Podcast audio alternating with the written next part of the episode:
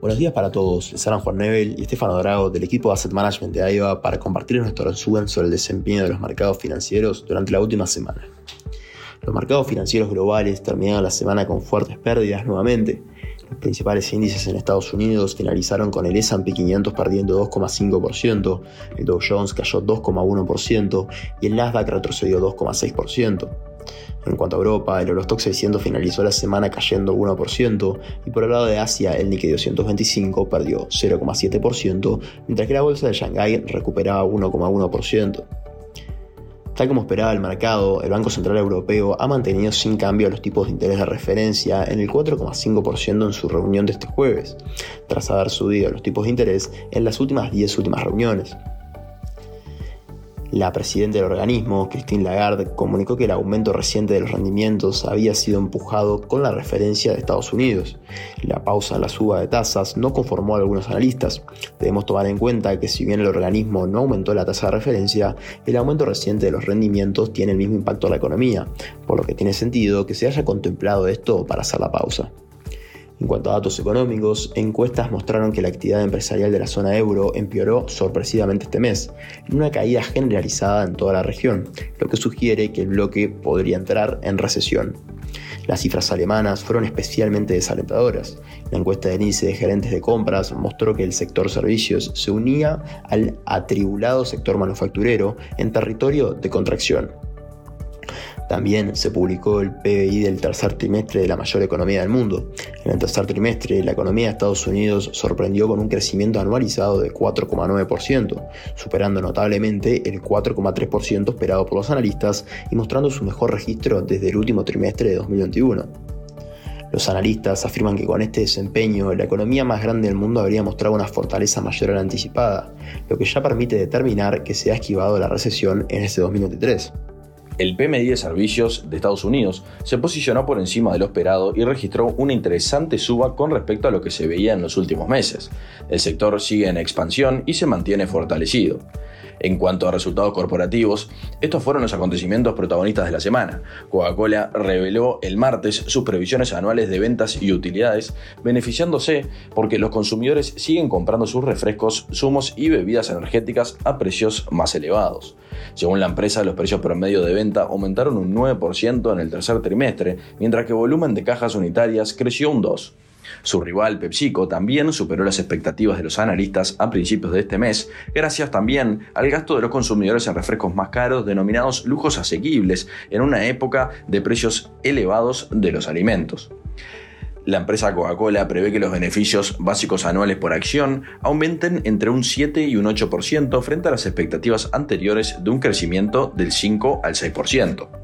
Microsoft, por otro lado, se ha llevado honores en la temporada de presentación de resultados trimestrales de los gigantes tecnológicos, las empresas que han representado la mayor parte del avance del 10% del S&P 500 en lo que va del año.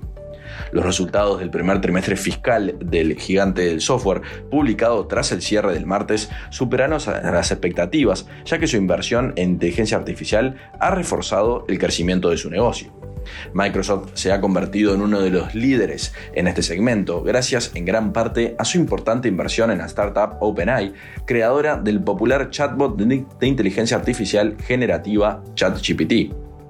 Alphabet, por el contrario, no ha cumplido las expectativas ya que el negocio en la nube de la sociedad matriz de Google registró su crecimiento más lento en al menos 11 trimestres.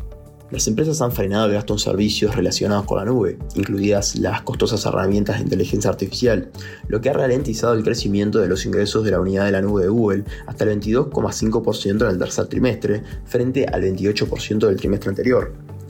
Meta Platforms fue centro de todas las miradas tras el cierre del miércoles, ya que la propietaria de Facebook e Instagram superó las expectativas de beneficios e ingresos del tercer trimestre, favoreciendo por eh, una campaña de austeridad y una recuperación de la publicidad digital antes de la temporada navideña. El margen operativo de Meta en el tercer trimestre se duplicó hasta el 40%, mientras que los ingresos crecieron a su ritmo más rápido desde los últimos dos años. Además, su director ejecutivo, Mark Zuckerberg, ha declarado que Meta se está adentrando ahora en la tecnología artificial, siguiendo el ejemplo de sus rivales Alphabet y Microsoft. y añade que la inteligencia artificial constituiría la mayor área de inversión de Meta en 2024. Las acciones del gigante del comercio electrónico, Amazon, subieron alrededor de un 7% luego que se presentara Em, unas cifras trimestrales que superaron notablemente las expectativas de los analistas. Sin embargo, presentó una guía para el cuarto trimestre más conservadora respecto a las estimaciones de los analistas. Durante el periodo comprendido entre julio y septiembre de 2023, los ingresos de Amazon crecieron 13% respecto al mismo periodo del año pasado, al sumar 143.083 millones de dólares. Con esta cifra, la firma superó los 141.530 millones que esperaban los analistas en su reporte financiero presentado este jueves y uno de los que más expectativas generaba ante los inversionistas, Amazon registró una utilidad neta de 9.879 millones de dólares, aumentando un 244% desde los 2.872 millones de dólares del tercer trimestre del año previo. Con esto, Amazon entregó un beneficio para acción de 0,94 dólares, rebasando con creces los 0,58 dólares proyectados por los analistas y mejorando desde los 0,28 dólares del tercer trimestre, pero del 2022.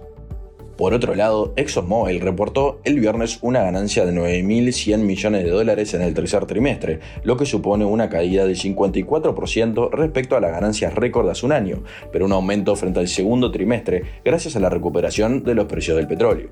Los ingresos estuvieron muy por debajo de lo esperado por los analistas. Las ganancias del mayor productor de petróleo de Estados Unidos se han beneficiado del aumento de los precios del crudo en comparación con el trimestre anterior y de la demanda de gasolina y Wall Street recortó este mes sus expectativas para el tercer trimestre después de que la empresa señalara la debilidad de las utilidades de sus productos químicos y márgenes de refino. Chevron, uno de los competidores, también registró fuertes caídas en las ventas y beneficios. Estamos entrando en otra semana crucial para los mercados, donde se destaca en Estados Unidos la confianza del consumidor de The Conference Board, el PMI manufacturero del ISM, la encuesta JOLTS de ofertas de empleo, las nuevas peticiones de subsidio por desempleo, el PMI de servicios y el no manufacturero del ISM y la decisión de la Fed sobre los tipos de interés por el lado de Europa la inflación de la zona euro de octubre y por el lado de Asia el PMI manufacturero de octubre de China. También presentará resultados corporativos del tercer trimestre McDonald's. Hasta aquí llegamos con nuestro resumen semanal de noticias. Cualquier consulta o comentario adicional, no duden en contactarnos a nuestra casilla de Investment Support. Muchas gracias.